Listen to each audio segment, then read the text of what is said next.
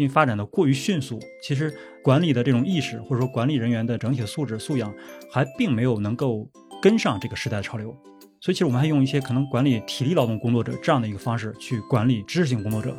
啊，所以才会出现各种的内耗。呃，理想的工作都是一样的，就是不理想的工作它各有各的不理想。个 控制狂的老板，然后一个分配大师的中层，最后可能就会带来一些就是表演式上攻的这个下层。黑化越来越多的时候。反倒是就是说，他的创造力在变弱的时候，他把这个语言本身变成自己的一个产品，他只能生产这个越来越丰富的语言了，就等于其实他在枯竭。你现在是给着一个很少的工资，但是要让员工像一个互联网大厂一样，哎，我要九九六，你最好能在公司住着，对吧？每天十六小时，那显然是一个正常人不会有的逻辑。但是现在这就是很多企业的创业公司。中小企业老板所看到的，他就只能看到那儿的员工在付出，看不到那儿老板也在付出。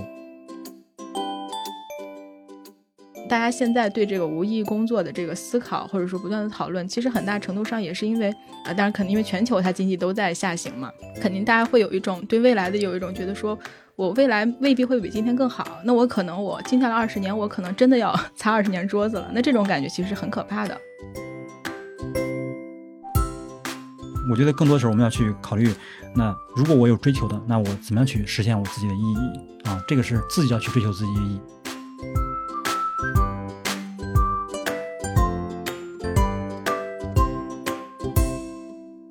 大家好，欢迎来到本期的 Talk 三联，我是三联中读的内容编辑高一丁。每期节目呢，我们会结合当期的杂志封面，邀请周刊记者和不同领域的专家，一起来聊聊这些我们觉得值得关注的话题，给大家提供一些不同视角的参考。那么这一期杂志的封面呢，是叫《无意义工作的二十个特征》。我们邀请了两位参与此次封面报道的记者刘畅和魏倩，两位可以跟大家打个招呼。嗯，大家好，我是三联生活周刊记者刘畅。大家好，我是三联生活周刊记者魏倩。呃，同时呢，我们还邀请了一位 Talk 三联的老朋友小红拖拉机老师。啊，小红老师在知乎上是心理学和职场领域的这个知名的答主啊，同时呢，也是一名科技公司的 HRD。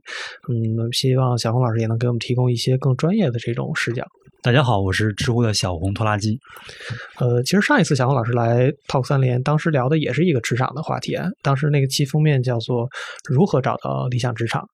嗯，那么这次我们做的封面其实还是跟职场有关系。我想先请刘畅给大家简单介绍一下这期封面的一个主要的内容和构想吧，就是怎么会想到做这样一期封面？嗯，最开始的构想就是因为那个大卫格雷伯的那本《毫无意义的工作》在网上啊，可能热议比较火。大家可能看到里头有好多他提到的类型，比如帮闲呀、打手这些类型，可能大家有产生一些共鸣。我们看到这些就是这种讨论，然后就想看一看，比如说，呃，一个是到底什么样的工作可能会是无意义的，另外一个就是为什么会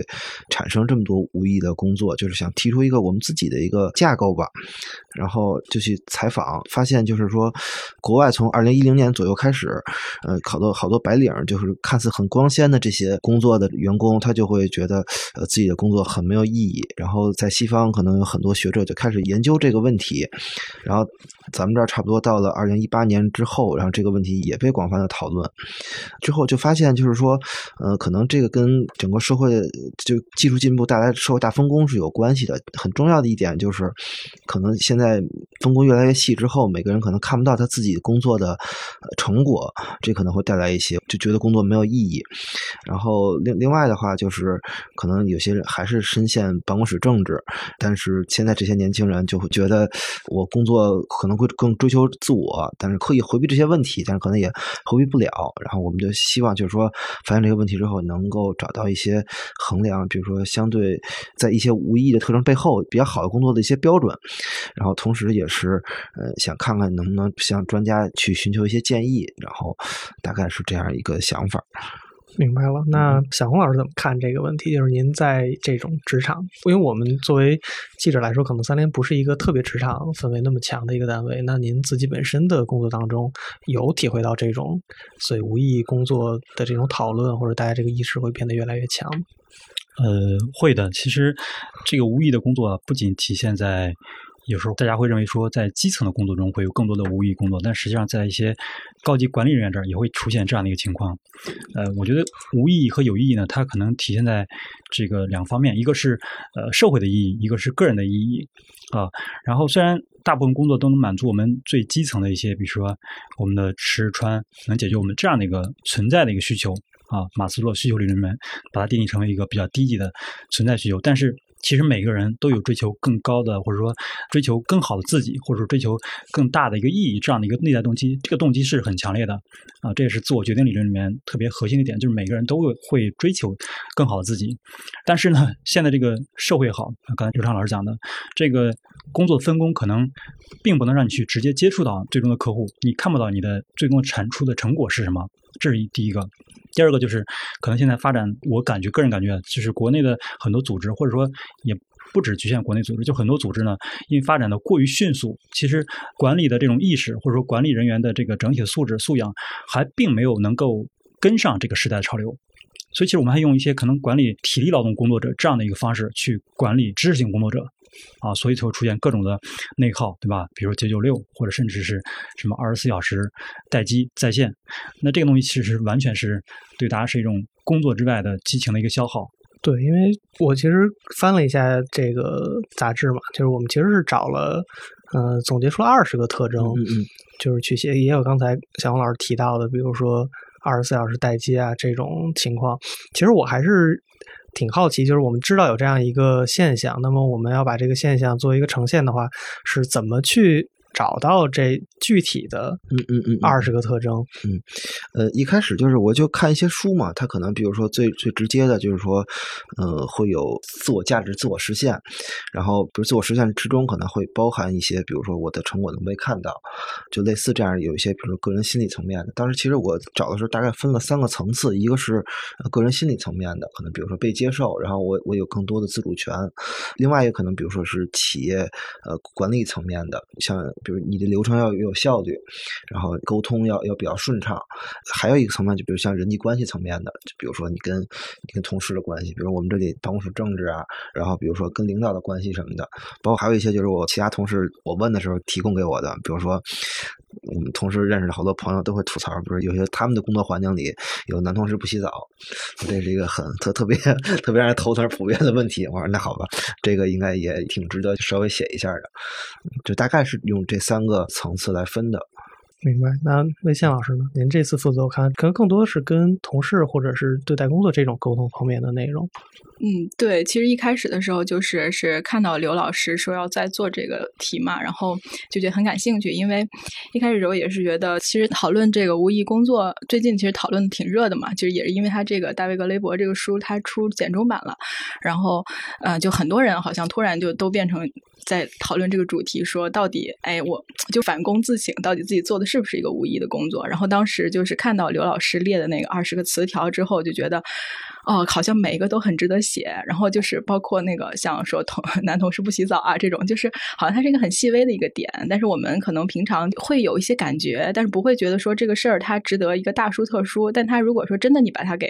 仔细掰扯出来想一下的话，发现它确实是个问题，就是它是一个呃，比如刘老师总结，它可能是一个工作环境的问题。然后它整体来说，比如说一个人他他坐在你旁边他不洗澡，那可能你今天一天的 心情都不会好啊。然后那他再泛化到可能就是说。那搞办公室政治这种，它一个更潜在的，就是说你可能不是说你闻到一个不好闻的味道，而是说你就觉得在这里头不舒服。然后可能进到这里面的时候，最开始好多像那种办公室政治这种，都是说你刚开始时候来，大家都一团和气啊，没有感觉怎么样。然后你过两天发现，哎，怎么他跟你说话的时候是吧？就是 这这个人那个跟你两面三刀的啊，就是当你面他一套背后一套的，或者跟领导打小报告啊，什么就是啊，你你自己不知道的情况下，就成为这种潜规则。的牺牲品了，就是尤其是我觉得很多职场新人吧，就像我们这种可能刚工作四五年，然后还没到一个下一步，说你进入一个所谓的什么管理序列或者之类这种情况，他很容易被这种卷来卷去，所以反而好像我看到的研究报告，其实是在三到五年是最容易离职的时候，就是你大概熟悉这么环境，发现自己没法融入，然后呃又被他们来回卷，就这种情况其实是很普遍的。就即使是说我们不是在我们以前就像大人们，就是我们的上一代啊，他们工作那种说一个事业单位啊，或者说一个国企啊这种，我们感觉上会特别有政治氛围的那种单位啊，就是即使大厂里面，它现在其实也很有这样的趋势，甚至说可能就是跟大家一个，比如说同同时毕业的同一个学历水平，大家同样工作的状态下，就发现好像说职场上这种糟糕的这种，像刘老师总结出来二十条啊，我就当时看着就有一种就是呃理想的工作都是一样的，就是不理想的工作它各有各的不理想，就是就能想到那种情况，其实它是不断在循环往复的，所以觉得就每一个其实都很值得去再关注和写一下啊。嗯所以是不是大家对这种无意义工作的反响更强烈的，都是集中在呃，比如说刚踏进职场，可能三到五年这样一个年龄段，会是这样吗？小红老师？呃，我觉得这个可能会多一些啊，占比例更高。首先是这个群体的人呢，可能对于职场本身没有很清晰的了解，啊、不知道我可能在这儿能获得什么，或者说职场的经验、职场的逻辑是什么。所以在这种情况下呢，首先可能选择错误的一个不合适的公司和组织的这种几率更高。呃，其次是面对一些问题的时候，不知道怎么去应对啊，让自己到一种自我消耗。啊，然后产生这种决策冲突，没有去很好的应对这个职位给他的一个职责。那第三呢，我觉得现在其实除了这个这个群体之外呢，其实我们不只是这个职场的，比如前三到五年这样的一个探索期的一些这个新人，甚至包括更长时间的人，大家都并没有很好的去被教育好这个职场的规划。就是我们很多人都是自己选择了一个听上去可能自己比较觉得有意思的一个专业、一个工作就做了，但是这个东西是不是真的适合他啊？或者说是不是他真的喜欢，他也不知道啊。所以过了几年之后，发现哎，好像并没有我想那么好啊。所以可能之前的浪漫的理想或什么原原因啊，导致他这种选错的情况会很多。那在这种情况下，第一，他不匹配这个工作了，那可能更多表现出来跟这个工作之间的一个冲突。还有就是近些年的一些这种职场造富神话，对吧？媒体上渲染这种啊，让很多人觉得说，好像我选择一个好机会，它就能够带来各种的溢价，对吧？然后让我怎么样能够上市，获得这个股权等等。其实你要看的时候，中国公司的话可能有三千多万，接近四千万，但是国内上市的只有三千多家、四千家，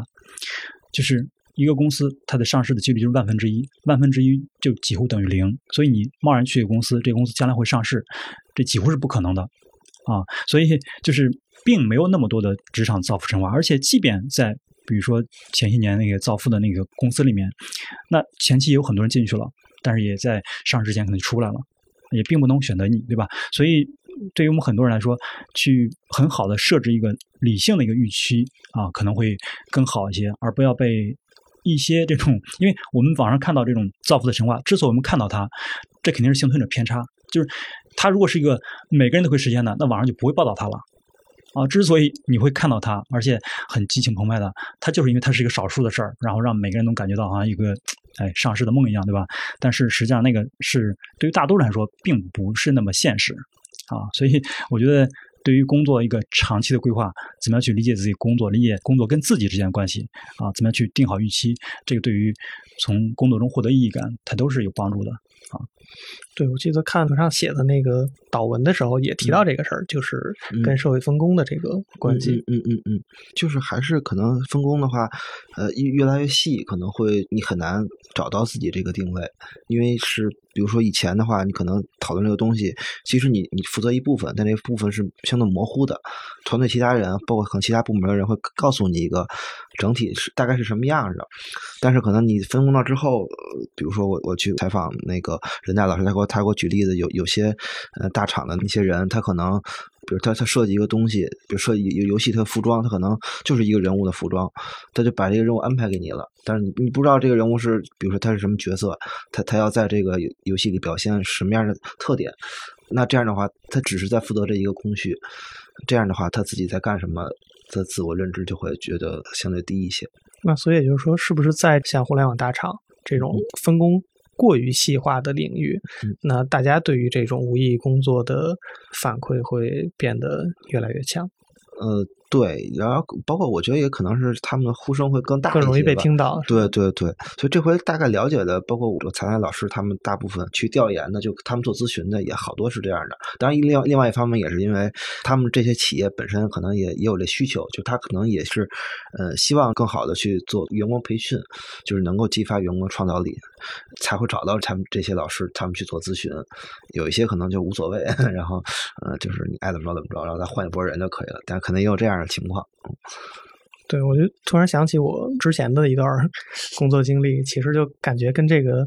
挺好玩的吧。就我之前是在一个呃行业媒体，它就是很朝九晚五，就或者它特别像机关，很像其实就是老国企那种感觉嘛。大家会觉得本身这样的工作没有太大的必要去进行一个呃很强势的管理。但是后来我等我那个离职之后，我跟前同事聊天儿，然后他们就说我们现在也开始用钉钉了。我说 这个这个有必要吗？就是我们之前那个活儿，大家都知道，就是你不一定完全非得是那么严格的一个时间管理去做，你就能完成的。他说：“哎，我们也没有办办法，就是你必须要这样。所以现在我们的同事们就是一方面要还是像原来那种很国企的方式在工作，但另外一方面你要花一部分时间去应付一个非常互联网的钉钉打卡的这样一套流程，就让大家觉得挺撕裂的，就是觉得这个真的是有意义去做这样一个事情吗。”对，我觉得可能是这样的。我自己觉得，首先呢，这里边涉及到一个其实一个经济学的理论，叫做委托代理，就是说这个公司到底是不是自己的。就是很多的职业经理人其实管这个公司的时候，他并没有把这个公司当成自己的来管，他管的时候其实更多是说我要对我这个岗位来负责，这个对公司是不是最有效的，是不是最好的？因为最好的可能我需要牵扯到。我会去协调更多资源，去沟通更多人，这事儿还不一定做成。但是目前这个方式，比如说启动一个钉钉，可能马上就能让我的领导或者我领导领导就对我竖大拇指。所以这个呢，对我个人来说是最好的事儿，我就推他啊，因为这个就是我对我对我当下责任、我的位置来负责。第二个，我觉得是这高老师讲的，大家对于这个时代啊，大家没有跟上这个时代的发展，就管理手段呢，还都停留在可能上个世纪，或者是面对一些这种体力工作这种方式，比如说体力型工作，对吧？我们说。打卡这事儿，他可能也不满意，可能觉得我晚一点你就要扣我工资，这事儿他也不爽。但是呢，他的搬砖呢就数量在限制，我即便很生气，我也能把这砖搬完。但是对于脑力工作者来说，他生了气是不可能把砖搬完的。就是你让他生了气，跟心情愉悦的时候写一篇文章，这结果肯定是差异很大的。他生气的时候，甚至写不了一篇通顺的文章。但是对于大家来说呢，就是大家并没有想到这点，只是想到说，那他的产出是跟他的时间和他的精细度相关，就是这两个相乘能得到的产产出。但是精细度我控制不了，那我不如控制它投入时间。但是你知道，时间越长，其实对于员工来说肯定是个消耗，而不是说他就能还保持那么高的一个精力输出，这是不可能的事情啊。所以我觉得就是管理技能的缺乏也是一方面啊，不知道怎么去激励这些脑力工作者。所以就只能先从这种形式上或者制度上去做一个呃跟风或者说改变。嗯，是我我之前看资料的时候看到一个最极端的，就是就有些工厂里，我之前去太仓那边看他们德企，就是他他们是做生产零件的，嗯就他们会比如说保证这个东西你桌面要整洁，是因为它生产的时候工具好拿、有效率，包括会会安全，所以它在桌面上会用胶带框上块儿。比如说你水杯框在哪儿，然后你你的那个其他各种工具都框在哪儿，然后有些企业就学去了，他就把这个搬到自己的办公室，也都框上块儿，然后他鼠标就是把鼠标完全框住了，他也不能动，那个鼠标一动，他就出了块儿了。就是一个很死板，其实学这套流程，可能这老板也花了不少钱，但是他完全不知道背后他的目的是什么，他觉得这玩意儿挺新鲜，就只是觉得这种形式感特别强，对对但是真正的它那种所谓你应用的场景是不一样的。背后的目的是什么的，可能他并不在意，或者说并不了解，嗯。对这个刚才刘老师讲这个方式呢，其实是应该是源自于丰田的五 S 啊，啊啊，对 就是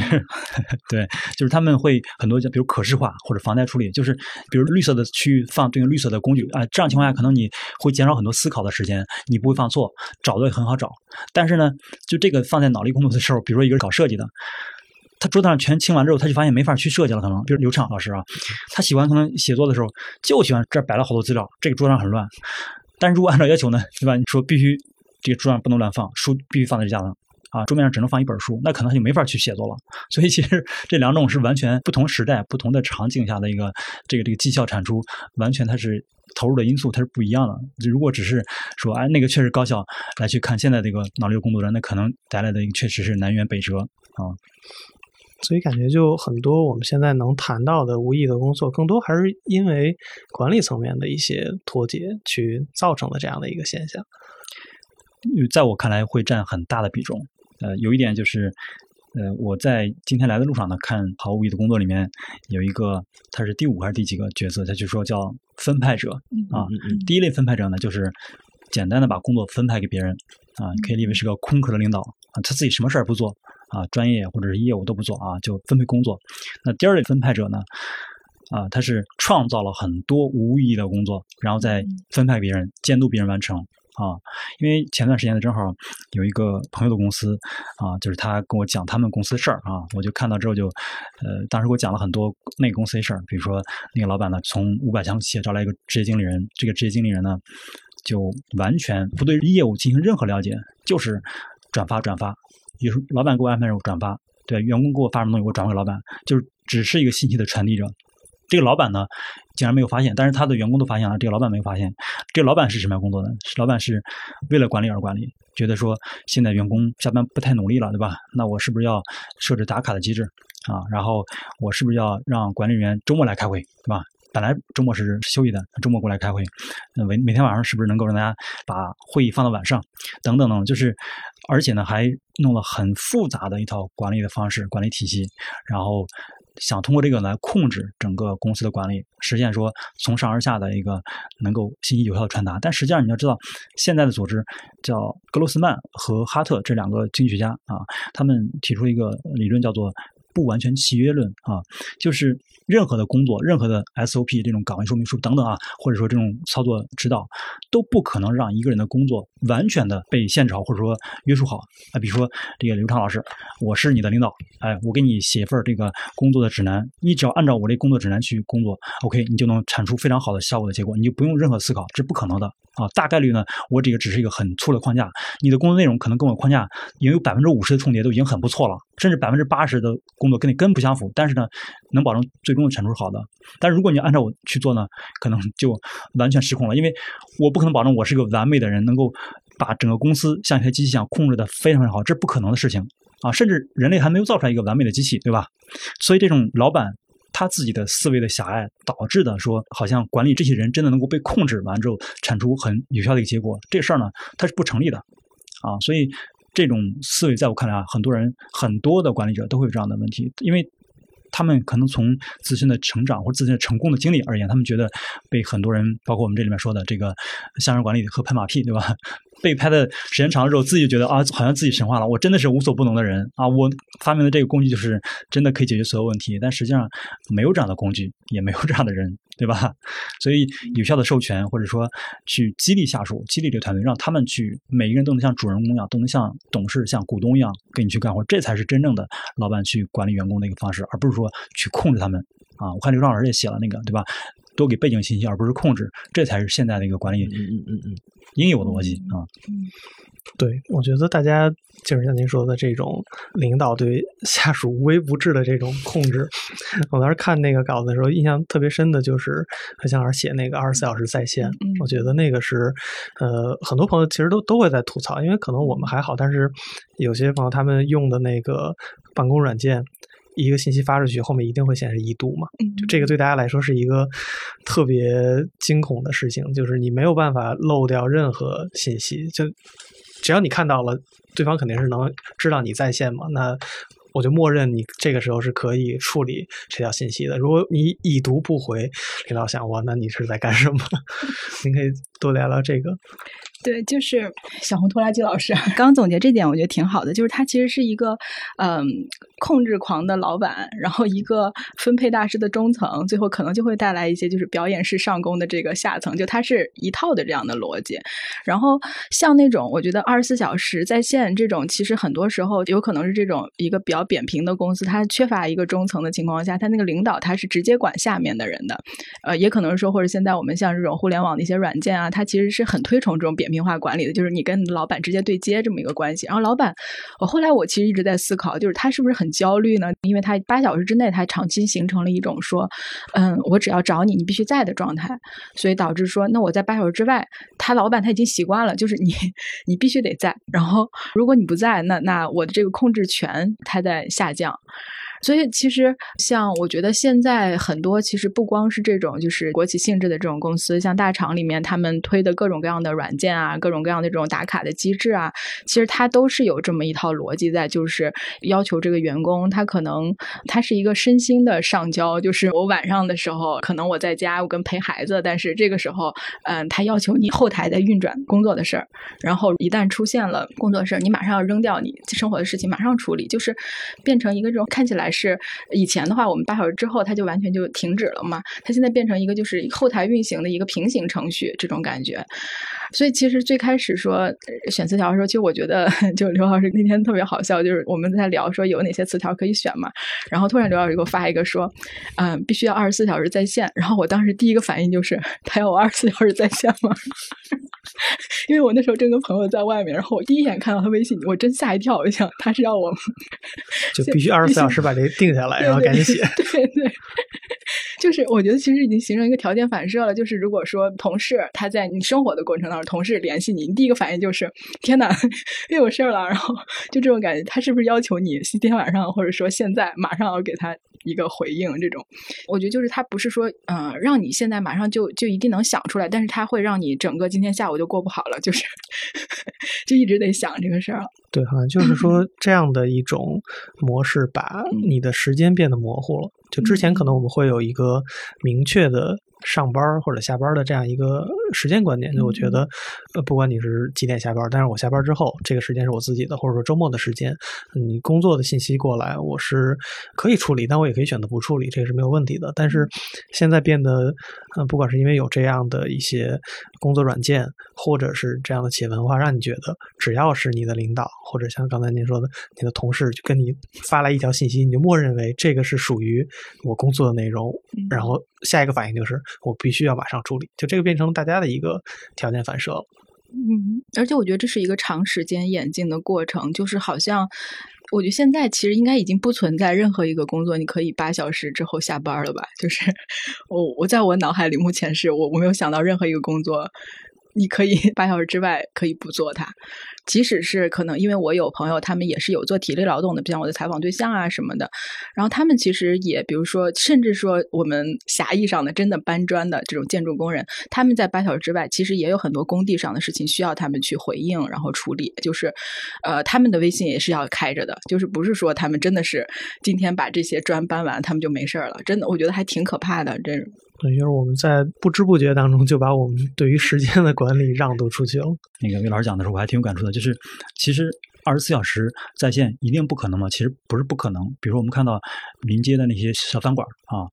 夫妻店，你发现他说，哎，可能到二十四点营业到，但是你说他就在二十四点的时候，突然你来两拨人、三拨人，一到两点钟他下班不下班？他可以不下班。但是对于国外的一些店啊，可能人家就说我下午两点钟就关门，你无论买啥我都不管。对吧？那中国人其实是已经很敬业了，已经很勤劳了啊。但是为什么员工不愿意二十四小时？就是因为你发现，在很小的时候，这公司只有三五个人的时候，其实二十四小时也没问题。大家就觉得有一种使命感啊，觉得我要把这公司做大，对吧？我是公司的创始人，或者我是公司的核心的骨干，对。但是越来越大的时候，发现，哎，虽然我努力，但是我并不是股东呀，股权老板那拿着呢，也没给我分。我是努力，努力，但是看到公司变好，但是我自己分享不到呀。对吧？所以我觉得，如果老板期望员工能够像他一样二十四小时在那工作，哎，比如说京东老大之前讲过，对吧？说我每年工作什么三百六十五天，每天工作十六小时，但是他那十六小时相对是很自主的，自己安排的。我现在想工作工作，不想工作，对吧？我虽然是在办公室，虽然是在干嘛，但是我可能是在躺着考虑问题。他把这个定义成工作，但是员工呢，可能就是在摄像头下，我要咔咔咔打字干嘛？我要这样十六小时，那不一样的。所以。如何让员工去实现这个二十四小时或更长时间去给你去付出？我觉得首先第一点，我们可以参考，其实大部分公司的中层人员其实都是非固定工作日，就是他不是说每天八小时，基本上不用打卡，然后呢，这个当然也没有加班费啊，但是呢，就是老板打电话的时候随叫随到，但是他你可以看到，他有更优先的分配权，工资更高，对吧？更大的职权，更大的工作的灵活度，他来想来来，不想来不来。啊，所以虽然没有加班费，但是呢，他可能工作人也可以忙自己的事儿。所以你要看到这一点之后，你要想，那我怎么样能让员工去像中层一样，像高管去努力？那我如果不给股权，也不给更大自由权，那我就让他二十四小时干，那这是个单方面的一个索取，对吧？这显然是不合情理的。我们先不说，对吧？劳动法就情理上都是不合情理的。所以，我们期望员工能二十四小时在线的时候，要想一下，那员工为什么要二十四小时在线？员工能不能像我一样，像股东一样、董事一样，对吧？能够去那样付出？不能够的。你反观，你成为一个麦当劳、肯德基一个出餐的或者这样一个店员，那公司就跟这些公司，可能按小时来算的，但是让你每天二十四小时工作，你愿意不愿意？肯定不愿意啊！而且我们再往回看啊，就说大家都学互联网公司，互联网公司之前不是加班时间比较长嘛，对吧？九九六。那互联网公司最开始的时候，它其实支付的工资也是比一般企业高的啊。其实可能虽然它没有付加班费，因为付加班费太高呢，也会被这个劳动局所监管，所以它可能以我工资高。我不给你加班费，你来加班，就是虽然他这个对员工来说不健康的也不合理，但是他相对来说我是支付了更高的薪酬的。但是现在呢，大家觉得说，你看互联网公司都是每天九九六，我们为什么不能九九六？那如果你你能保证待遇上跟他一样持平，对吧？那也可以啊。当然了，人家待遇还不只是工资，可能从一个知名互联网大厂往外跳槽的时候也更加容易，跳板效应，对吧？所以如果你真正达到那样一个同样的一个回报和弥补损失的时候，那是可以啊，就是。我们不说劳动法，劳动法上肯定不可以的，但是从情理上说是可以的。但是你现在是给着一个很少的工资，但是要让员工像一个互联网大厂一样，哎，我要九九六，你最好能在公司住着，对吧？每天十六小时，那显然是一个 正常人不会有的逻辑。但是现在这就是很多企业的创业公司、中小企业老板所看到的，他就只能看到那儿员工在付出，看不到那儿老板也在付出。就是又叫马儿跑，又叫马儿不吃草。对，要让这个马儿自己打鸡血啊，为爱发电。对对对，其实还有一个在这个杂志里面列的这二十个特征，有一个我觉得，嗯，我自己比较感兴趣，因为我没有经历过，然后可能也是网上吐槽比较多的，就是所谓的行业黑化。因为这个好像就是特别明确有行业壁垒的一个东西，就是如果你不是在这个行做的，嗯，你是完全不会接触到这些东西的。但是因为现在这种互联网，尤其是大厂的这种语系，慢。慢慢的也进入到生活嘛，我们都会接触到这种。看那个刘畅尔做了一个特别好玩一实验，说有一个叫就是互联网大厂黑化的一个生成器，是吗？然后你输一个什么东西进去，然后给你出来一段然后都是拿这些什么赋能啊或者啥的词拼出来的。就是它可能是有实际意义，但是真看不懂那个是到底是怎么样一个机制。那个确实没有实际意义，它就是一个类似的就是行为艺术。对，就就是就是一个好玩的东西，就是那个他可能模仿一下他的那个说话方式，然后可能有几个模板，然后你你输任何一个，他可能东西是一个主语，他就把主语全替换成这个，然后其他东西都不变，就是那样一个东西。像行业黑话这个，呃，其实比如说像行话，它可能你要是搜索这个关键词，比如说在论文里头，嗯，它会分成行话、隐语和黑话，就这个东西它可能有有时候会相互关联。然后像最正面的嘛，可能是行话，比如说。说像一些学术类的、学术的一些术语，这可能是某种程度上你也可以把它视为一种行话。它的作用在于，比如说一些概念就完全可以通过这些术语来来固定下来，然后然后你的知识就在这些术语上慢慢搭建。你前人的知识你凝固在这些概念里头，然后你后人直接学习一下就可以了，就会降低你很多学习的成本。但有些可能再稍微泛化一点，可能就是一些普通行业内的行话，然后包括一些呃像黑话，可能比如说。呃，一般比如像小偷啊或者什么的，他们自己说的话，以前大概是这个意思。然后我就想到，比如说，因为吐槽比较多嘛，就是互联网的这种行业术语。然后比较有意思的在于，像互联网，它这行业术语虽然它是互联网行业的，但其实它这些黑话里头，一般都不涉及互联网技术。就是它好多是管理的，或者一些比喻，就是它真正的那些计计算机的技术基本成不了这个行话，所以就可能能看到，比如说它背后其实是是资本在推动这个东西，然后它可能是，比如说他去找投资，然后投资方比较喜欢这个东西，然后他就把这条术语都弄过来了，然后慢慢因为资本是有话语权的，然后一点一点就开始渗透，然后也能看到，比如说黑话越来越多的时候，反倒是就是说它的创造力在变弱的时候，它把这个语言本身变成自己的。一个产品，它只能生产越来越丰富的语言了，就等于其实它在枯竭。对，当时又有朋友去，呃，这种大厂入职嘛，然后他就说入职的头一个月，可能他们的这个认资或者是做培训的，会专门给他们开课，就是教他们如何认知这些词，就是会，比如先拿一个词出来，然后给你讲这个词什么意思，然后我们在这个里面要怎，他就说我要先去学一个。这个东西，然后我在工作中再去用。但是他后来发现说，这事儿我拿大白话说，我也能跟人说明白。就是我为什么要用这样一种方式去沟通？那他真的是有一些提升我的工作效率或者是沟通效率的机会吗？小红老师怎么看这个问题？呃，首先从记忆的一面来说啊，就是刚才呃刘畅老师讲的这个行话，什么隐语啊，还有这个黑话啊，它可能都是对于一些概念。刚才您说大白话那个，它确实是能用大白话来去形容，但是它呢可能用更少的词，把一个东西更加清晰的限定出来了。从这点来说，它确实是提高了效率。内部沟通的时候，如果大家都掌握了这个词呢，大家沟通起来效率可能更高的啊，不用再一遍遍的用大白话讲很长来去解释这个。但是在我看来呢。目前的互联网黑化呢，很大程度上其实不是完全为了提高效率，而是为了去美化。首先是，比如说我们去中层管理者去给高层汇报的时候，那如果用这些黑话的时候，就能够刷存在感，感觉我的工作很专业。比如说，同样都是拿微信或者说这朋友圈去营销，它叫私域流量，对吧？那这个词听上去就比说发动你的朋友去买什么，就这种什么传销，比这个要好听很多，对吧？啊，当然它性质没那么恶劣啊，只是说它确实把一个本来可能上不了台面的东西，包装成感觉还挺商业的一种东西，对吧？啊，所以我觉得这是可能首先中层对高层的一个去表功也好，或者去啊汇报工作的时候去美化这个。另外就是那企业向投资人。去包装他自己这个产品，包装这个项目的时候，让投资人觉得哦，好像这个公司确实很专业，对吧？但实际上用大白话说一下，发现哎，就是可能做一什么东西，然后再拿这个朋友圈往外去去，对吧？然后另外呢，就是像我们在市场上他在输出这样一些东西的时候，可能像他的什么加盟商，或者说这种最终的客户，听上去会更加的高大上一些。我觉得。这个美化本身可能是我们为什么叫它黑化的一个一个原因，就是因为它其实把一些不太好的东西，或者说就很一般东西，非要包装成一个要上价值、上概念，对吧？弄得好像很高大上，但实际上也并不是那样的啊。所以它记忆面就是确实能提高效率，但是 它的这个作用啊，掩盖一些东西，或者说美化一些东西，这个点我觉得就是它黑的原因。就是大家实际上是消耗在这种对自己的包装里面去了。就是我要呈现这样一个形象的，我就必须要花这些功夫去，不管是从我的语言还是从我整体的形象展示上去做一个包装。对，但实际上它对于真正的工作来说，就至少在实际的工作层面，可能它能提升效率的。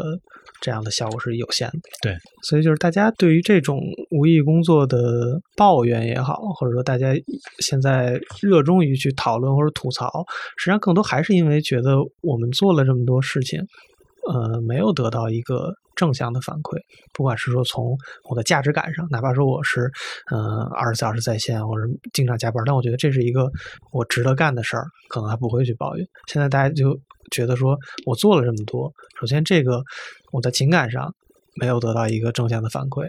像你说的，在收入上也没有给我相应的补偿，那我做这事儿还有什么意义？这是不是他的一个是的，嗯，一个逻辑？是的，是的，就。比如说刘畅老师那天给我打电话，对吧？那天其实我也是下午在开会，晚上我们通了有一个半小时吧。嗯嗯嗯。然后到已经忘了是八点钟还是几点钟，其实我也很累，当时已经，包括我我还在好多知乎上的回答，我差不多在一七年的时候，我的回答基本上都是在凌晨一点钟开始，因为晚上还要忙公司的事情，然后凌晨一点钟开始到凌晨三点钟啊，大概这样时间。但是第二天我七点钟要起来去上班，每天就睡四个小时是更少。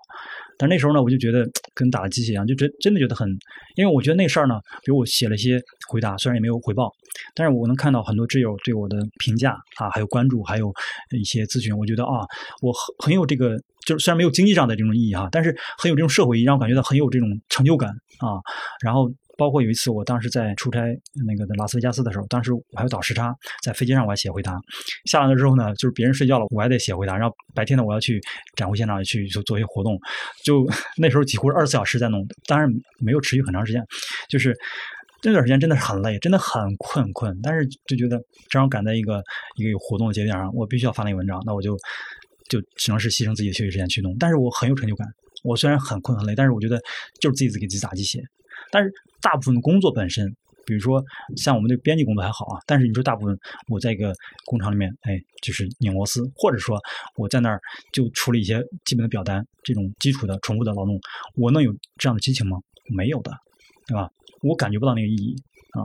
同样都是一些基层的一些工作，比如说有人做护士、做消防员，那消防员可能一年都没有出警出这种去救火了一次，每天都是需要做的训练，然后维护这设备，然后学习的流程啊等等等等。但是他能如果感受到非常强的这种社会意义，说我其实是在保护更多的人的生命和财产安全，他可能就会觉得这个工作很有意义啊。但是大多数工作呢，可能我们离的那个社会意义很远啊，就本身没有创造很高的社会价值。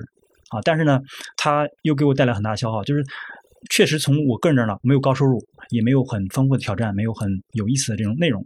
同时，对于这个组织来说呢，你说这个表单，我觉得这里边是这本书里边说还说哪儿，就是说，就为了一个搬家是干嘛的？就是本来那个那事儿呢，那个人直接把电脑或者搬到这个办公室就好了，但是，他需要填表单，然后需要调动很多个人，最后花了可能比如三千欧元，最后完成这事儿。这事儿实际上那个人直接搬电脑过去，对吧？五分钟就搞定的事儿。啊，他真的带不来价值啊，所以我们现在的工作可能需要去重新的去考虑，到底怎么样才是更有效的工作？可能我们工作中有很多是那些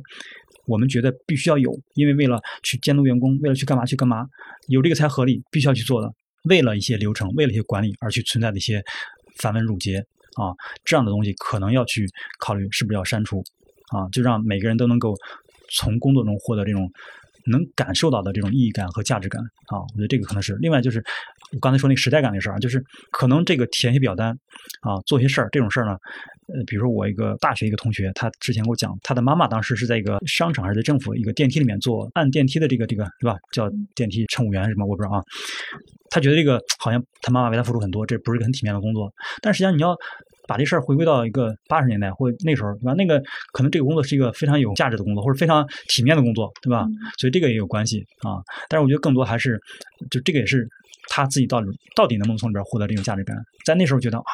很光荣啊，戴着手套，然后穿着制服，这是很啊。现在可能就感觉不到了，但是就还是跟时代变迁有关系啊。那我们始终要做一些可能在这个时代里面对这个时代有意义的一些工作。我在里面其实也写了那个关于那个简单重复的这个事儿嘛。其实当时的时候，我后来也思考过啊，就是说是不是，比如说我们每天擦一张桌子，同样的一个动作，它其实对不同的人来说，甚至说不同时代的人来说，它可能的意义的赋予完全是不一样的。就比如说我们可能在电视里面啊，像以前那种，呃，一个茶馆里面一个店小二哈，他天天擦桌子，但是他其实有很多人他会觉得说，我把这桌子他的锃光瓦亮的，完了来了老客户了哈，我嗯主顾在这坐着很舒心，他会把这个。东西定义为他工作的意义，然后，但是他这个，我觉得其实有时候这种简单重复，他这个糟糕点啊，其实在于说是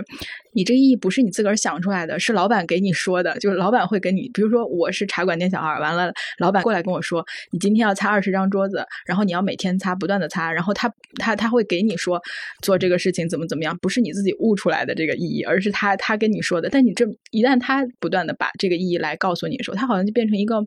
谎言一样，就是你会慢慢的想，那我擦这个桌子其实给你赚钱啊，是吧？不是说为了我自己的这个提升，或者说我自己的这种个人在这工作里面感受到的快乐这些东西。就是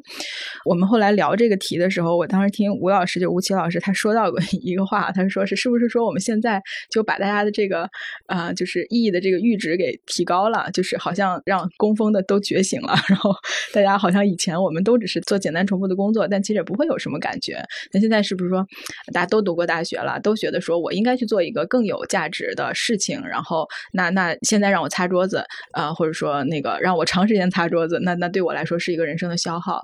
然后，嗯，但其实像在写这个简单重复这个问题的时候，当时有想到，就是说你如果说给我一个盼头，比如说我今天擦这十张桌子，然后我如果擦的很干净，那我下一步有个进阶，那我现在做这个事情对我来说是有意义的，因为我可能我今天是一个跑堂的，明天我就是这个大堂经理啊，然后我再下一步我可能能自己开。一个茶馆，就是它是有一个盼头在的，而不是说，呃，我我来这儿，然后老板给你的定义就是你这辈子就是在这儿擦这二十张桌子结束。就是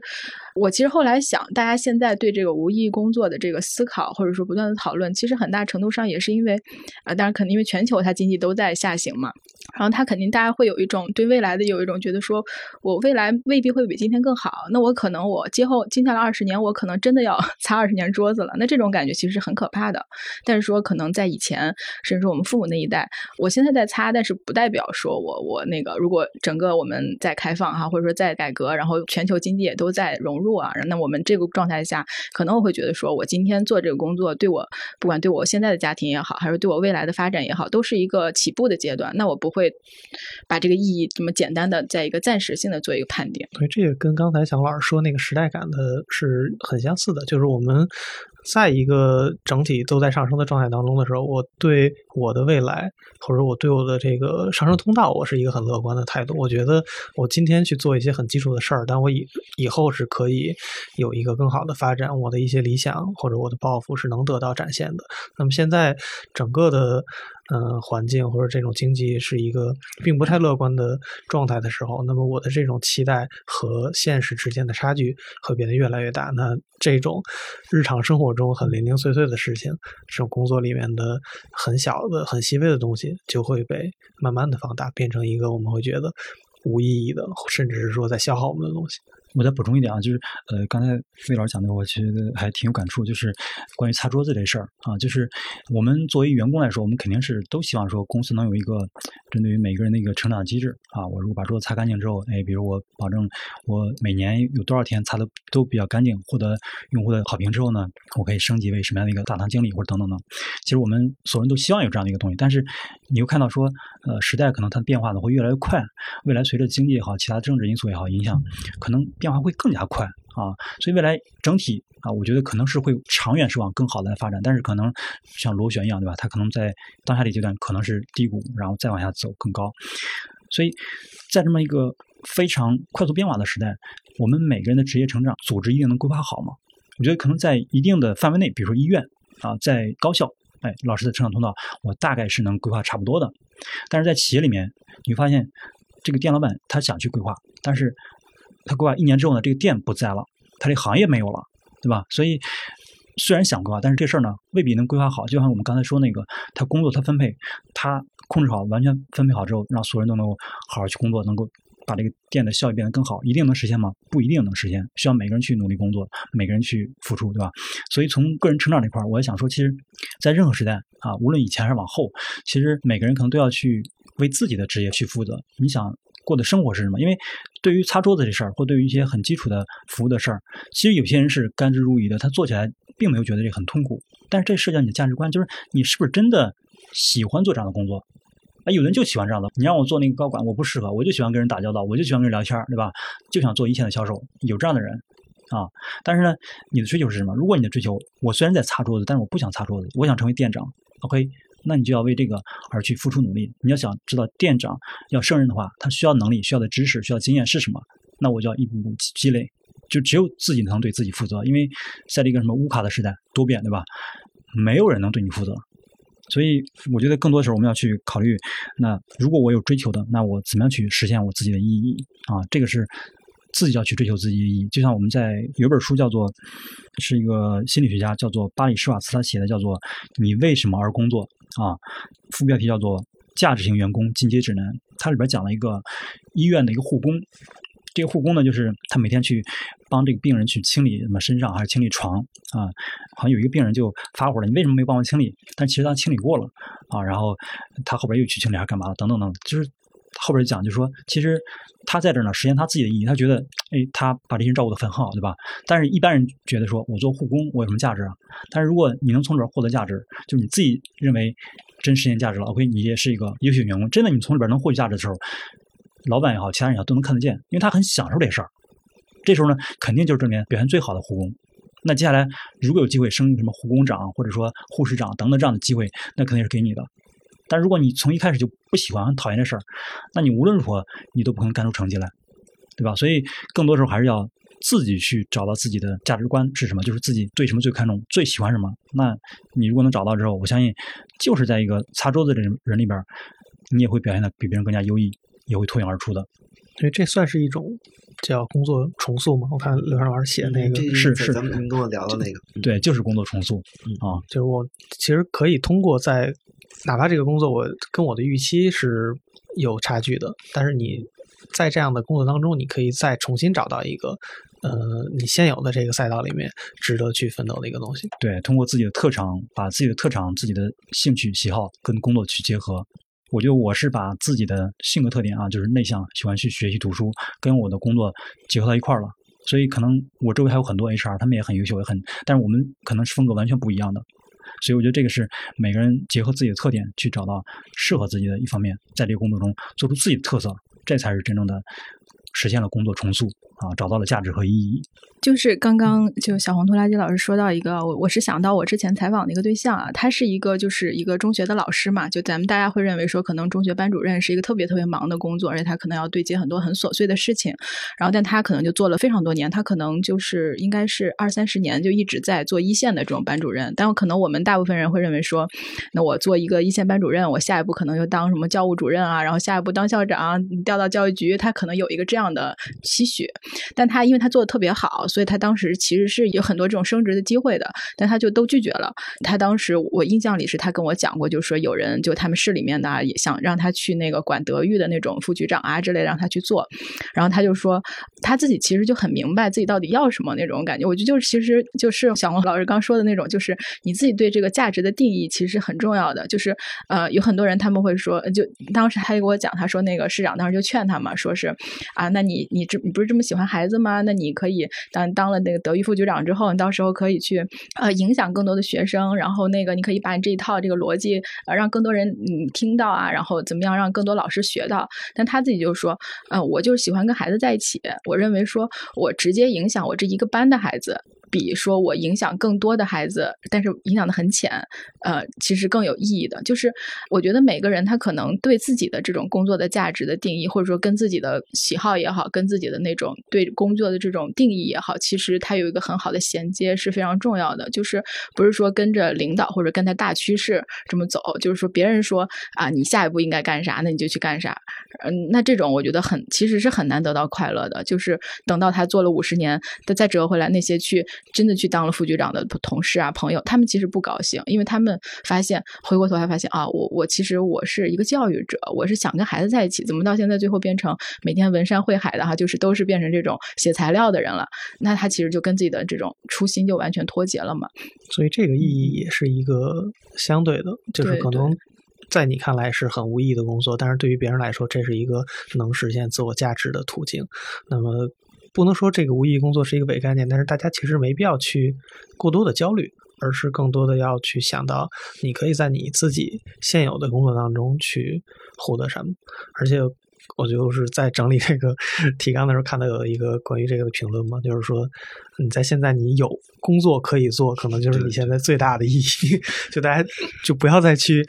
呃想太多，说哎呀我这活儿怎么着了？就是你要还要想到，现在有大量的人是可能没有办法能获得一个特别理想的工作的机会。那你现在能有一份工作，能有一个相对稳定的收入，可能已经是你在目前能给自己找到的一个最好的意义。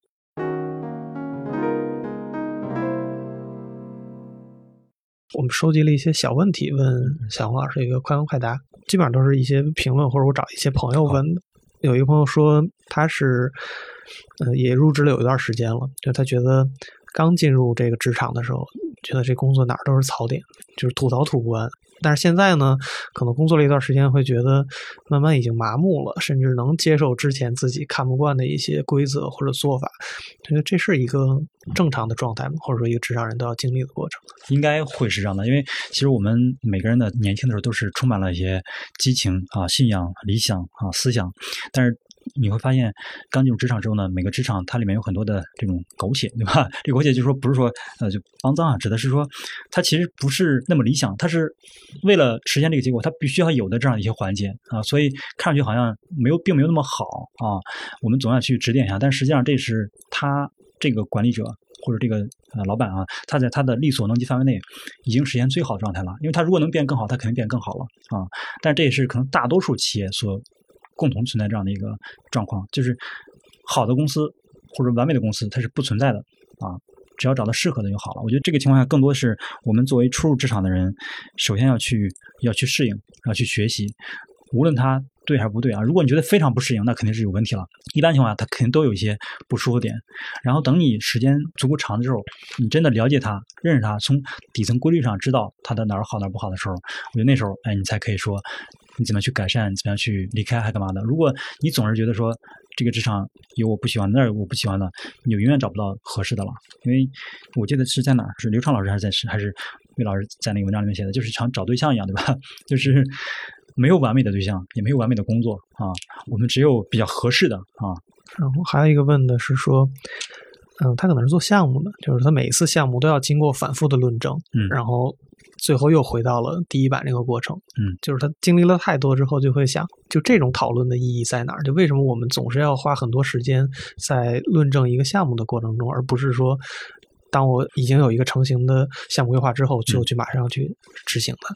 对于一个事儿，如果它前期呢非常充满了非常多的不确定，就是我压根儿不知道它往后怎么发展。OK，这样的事呢，其实确实适合先做起来，再逐步的改善。但是对于一个事儿呢，它其实是大概有一套模式的啊，这个大概的发展的趋势我知道的。那这时候呢，确实要考虑的更加的细一些，就是把前期有一种在设计这个公司，比如手机设计或电脑设计，它里面有一种叫做，哎，我不记得名词啊，就大概意思就是说，真正好的质量是设计出来的，而不是说生产当中注意出来的。因为好多质量问题啊，它是完全可以在设计环节的时候就避免掉。但是后期呢，如果你没有前期论证非常好，在后期过程中发现问题了，那你需要投入的这种精力资源，肯定是数倍于或数十倍于之前在设计的时候多花点心思的。啊，所以论证充分点儿，我觉得问题并不大。另外一点就是，对于初入职场的人来说，其实论证的过程也是自己学习的过程。因为虽然没有在实际中去演练，但是通过论证，你也知道了它的风险点，知道为什么会这样决策。那下次遇到一个真正有这个问题的人，项目你可能就